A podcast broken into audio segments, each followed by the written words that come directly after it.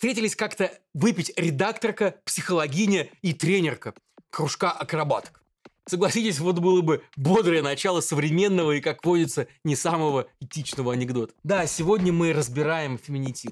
Вы вообще можете припомнить, когда еще обычные люди, не имеющие отношения к науке или преподаванию, так страстно спорили бы о лингвистике? Но почему не Феня, не мат, а именно феминитивы сделали то, что всей системе образования оказалось не под силу? Превратили миллионы русскоговорящих в ярых ревнителей чистоты родного языка. Почему даже коррупция вызывает в нашем обществе меньше протест, чем какие-то там суффиксы? Что же с ними, ну или с нами не так? Давайте разбираться. Меня зовут Павел Коныгин, я главный редактор проекта «Продолжение следует», а это видео нашего постоянного формата разбора. Нам очень нужна ваша поддержка, чтобы продолжать свою работу. Вы можете поддержать нас и задонатить любую удобную для вас сумму по QR-коду на экране или по ссылкам в описании. Ну и помните, что регулярные пожертвования помогают нам делать нашу работу для вас и помогают нам оставаться вместе с вами. А это сейчас самое главное.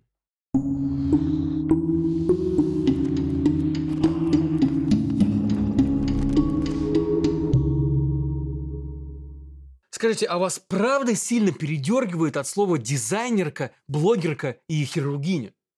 Если вы из числа тех, кто сейчас сморщил нос, то как насчет таких слов, как москвичка, секретарша или богиня? Уже меньше глаз дергается, правда? А ведь это все тоже феминитивы. Самое удивительное, что те, кто против авторок, часто даже не могут объяснить себе свое неприятие. Ну, не нравится и все. Но почему одни слова вызывают у нас больше раздражения, чем другие? Не может же быть дело только в новизне, иначе бы не прижились такие слова, как смайлик, там, локдаун или гуглить. Что за глубинные инстинкты отторжения в нас просыпаются, когда мы слышим некоторые слова с выраженной женской морфемикой? Ну, смотрите.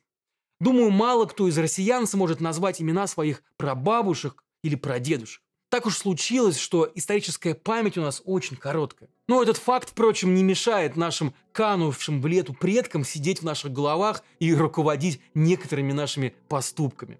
Нет-нет, не спешите переключаться. Никаких колес сансара и битв экстрасенсов не будет. Я говорю о языке. Наши предки жили при другой власти, иначе одевались, имели другое образование, если вообще имели – профессию и жизненный уклад тоже был другим. Словом, были совсем иными людьми, но они почти наверняка говорили на том же языке, на котором говорим и мы сейчас. Язык любой, но в этом видео мы говорим о русском. Это колоссальное наследие. Наследие, которое нам свойственно обесценивать, как и все привычное и будничное. Но представьте, что вы проживаете не в типовой двушке с балконом и кухней 5 квадратов, а в старинном доме, который построил ваш предок 100, 200 или 300 лет назад. Вот так примерно и с языком. Он как многовековой дом, доставшийся нам с легким косметическим ремонтом. Мы начинаем говорить на языке раньше, чем учим правила, а в некоторых случаях до этапа правила человек вовсе не доходит. Наша речь интуитивна, Именно поэтому мы очень хорошо чувствуем, когда одни слова легко и естественно ложатся на язык, а другие торчат и дерут горло. Хотя не всегда можем понять и объяснить, почему так. Возвращаясь к метафоре со старинным домом, если 15 поколений картины висела на одной стене, а тут ее кто-то дерзкий взял и перевесил, то вы как минимум это заметите. А может и по рукам хлопнете, нахалы. Ведь так? Приведу еще один пример перевешенной картины в языке. Вы знали, что в русском почти все слова с суффиксом «к» имеют ударение на последний слог корня? Не знали? А вам и не нужно, потому что ваш умный мозг знает это за вас. Именно поэтому так легко у вас слетают из языка все эти пенсионерка, аспирантка, гимнастка, акушерка, доярка, россиянка, наконец, да даже и марсианка. Если слово ложится в этот канон, то оно с большей вероятностью не будет будоражить нашу речь и звучать противоестественно. Будет звучать наоборот, органично. Даже если это не самое широко употребимое слово или знакомое, все равно эта норма работает, а ваш мозг ее чувствует. Недавно женщинам в России разрешили водить поезда. Прежде это была сугубо мужская профессия. Ну и как теперь вы думаете будет называться эта работа? Ну, наверное, что-то вроде машинистка поезда Феминитив, правда? Да, феминитив. Но ударение в привычном месте, и слово сразу звучит как будто бы неругательно. нежели докторка или там лекторка, где ударение на первых слогах. Кстати, это особенность именно русского языка. В Чехии или Болгарии вы никого лекарками не удивите. Я сам лично знаю одну пани лекарку. Живет себе и не знает, что в России ее профессии обзываться можно. Значит ли все это, что подставлять суффикс «к» к словам с ударением не на последнем слоге корня – ошибка? Конечно, нет. Если мы идем против устоявшейся нормы, то не обязательно идем против правил. Это, кстати, касается не только языка. Итак, мы только что выяснили, что в вопросах языка наш мозг довольно неповоротлив и не любит перемен. В придачу к этому я скажу, что наш мозг еще и довольно ленив. Он очень не любит сложно произносимых слов. Поэтому, передавая такие слова из головы на язык, он старается их по возможности упрощать. Так, например, сейчас превращается в ща, что, в чё, а анекдоты мы рассказываем не про Марию Ивановну, а про Марию Ивановну, конечно. Этот процесс называется лингвистической экономией. По сути, наш язык, словно биологический вид при естественном отборе, оптимизируется и упрощаются, переходя из уст в уста, то есть пользуясь нами как сосудами и инструментами.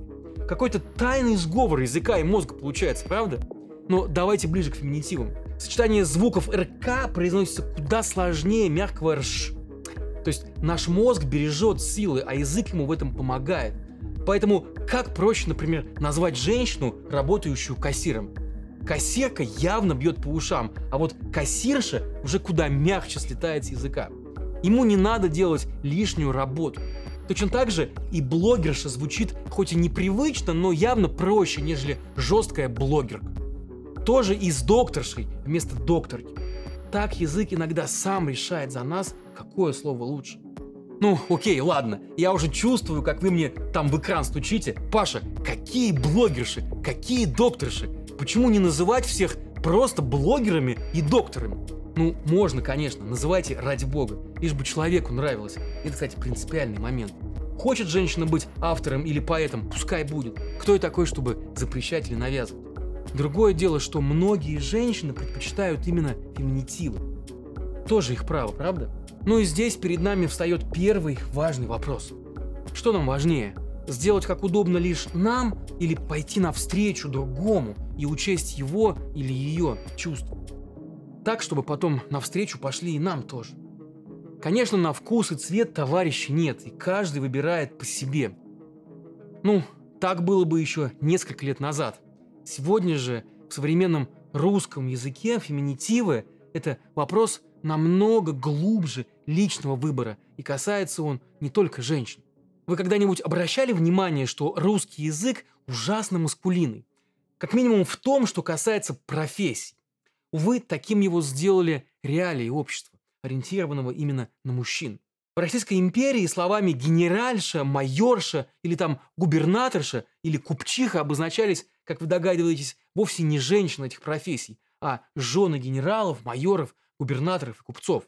Кстати, отголосок этих времен мы можем слышать и сегодня том слегка пренебрежительном оттенке, который имеют слова с суффиксом «ша». Например, библиотекарша, бухгалтерша и так далее. Потому что за этим формально нейтральным сегодня «ша» мы по сей день неизменно слышим шепоток наших предков в головах. Генеральша – это, конечно, почетно, но все же она не генерал. Купчиха живет богато, но все же она не купец, всего лишь жена его. Похожая история и с суффиксом «к». Часто он придает словам уменьшительно-ласкательный оттенок. Березка, там, девочка, конфетка. Ну, кому понравится такое сюсюканье по отношению к себе в профессиональной среде. Так что я хорошо понимаю, почему женщина, которая потратила годы жизни, чтобы выучиться праву и выдержала жесткую конкуренцию в мужской профессиональной среде, пишет на визитке адвокат, а не адвокатша или там адвокатка, адвокатесса. У нее и без борьбы за феминитивы жизни сахар. Но если ей не хватает на это сил, разве не можем мы, как общество, ей немного помочь и хотя бы осмыслить существующие маскулинные нормы и спросить себя, а не предрассудок ли это? Представьте, у вас есть дочка, а может она у вас и правда есть. Вы, конечно, мечтаете для нее о самом лучшем, правда? И вот однажды ваша умница и красавица, живя в прекрасной России будущего, заинтересовалась политикой. Каковы ее шансы стать президентом? Давайте подумаем. В стране, где даже слова такого для женщины нет.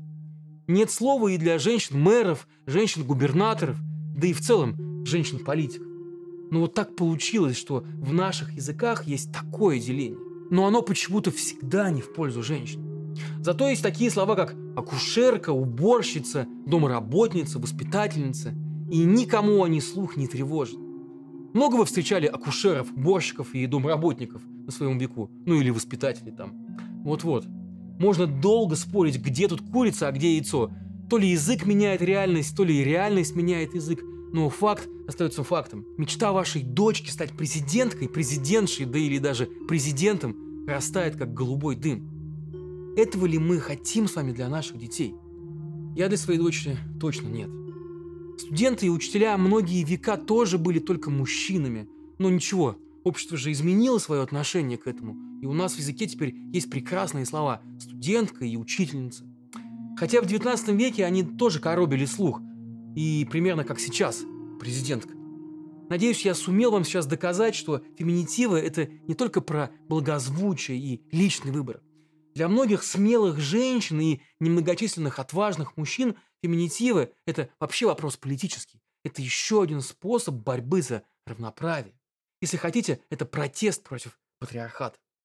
Ну и вот раз уж нам не разрешают ни по какому поводу протестовать на улицах, то давайте хотя бы не будем лишать себя удовольствия протестовать в языке. Как долго нам придется дожидаться, когда жизнь изменится, и женщина в президентском кресле никого не удивит? Кто знает. Так может и не ждать у моря погоды, а начать хотя бы средствами языка повышать видимость женщин. Конечно, можно относиться к языку как к догме, а можно как к полю для экспериментов. Ведь кто знает, возможно, мы с вами являемся современниками тектонических сдвигов в русском языке и сможем стать свидетелями языковой, а то и гендерной революции. Волнующе, правда? Но для тех, кто все еще переживает, успокою. Феминитивы, ровно как и неологизмы или заимствования, язык не испортит. Его испортить просто по определению невозможно. 200 лет назад вообще вся российская элита говорила исключительно на французском языке. Бывали даже вот такие анекдотические случаи. Например, рассказывают, что будущий декабрист Никита Муравьев, будучи еще подростком, от избытка патриотических чувств решил во время войны с Наполеоном избежать от родителей и стать партизаном. Так вот, партизаны, то есть обычные русские мужики, парнишку только чудом не убили. Они приняли его за шпиона, потому что малолетний патриот умел говорить на любых языках, кроме русского. Ну и ведь ничего, как-то наш великий и могучий русский язык пережил и дошел до наших дней, питав все самое нужное. Так что не бойтесь, язык себя в обиду не даст. Ну, так что же в итоге? Употреблять или не употреблять феминитивы? Здесь вы решаете, конечно, за себя сами. Язык гибкий, ну и я позволю себе эту роскошь. Буду использовать, где просится, и прибегать к привычным формам, если уж совсем не идет. Но совершенно точно буду стараться быть чутким. К людям и к тому, как они просят себя называть. К несправедливости, не множу ли я ее, выбирая привычные слова на автомате? К тому, что и как говорю. Ведь язык — это окно, как в прошлое, так и в будущее. И не в последнюю очередь от слов, которые мы выбираем, зависит то, какое будущее нас ждет. А вас я ни к чему призывать не стану. Хотя нет, об одной вещи все же попрошу. Когда вы в следующий раз услышите непривычный феминитив, не спешите возмущаться. Просто постарайтесь выдохнуть и распознать, и чуть поубавить в собственных эмоциях голос тех самых предков, живших совсем в другие времена. Например, когда женщина считалась еще собственностью мужчины. И в большинстве вот таких семей люди не умели ни читать, ни писать. Ни мужчина, ни женщина. Вспомните, что освежать декор бывает полезно даже для самого лучшего дома. Если картина давно висит на одном и том же месте, это вовсе не значит, что данное место лучшее и идеальное. Короче, постарайтесь не беситься, услышав феминитивы, ну а хотя бы отдать должное смелости человека говорить не так, как принято, идти против норм и бороться за что-то большее. Ведь и без нас на каждую отважную женщину найдется уйма любителей сказать, тебе что, больше всех надо? Сиди и не высовывайся. Так что давайте хотя бы относиться к этой борьбе с уважением. А там и глядишь, доживем и до наших с вами сестер и дочерей президента. Продолжение следует.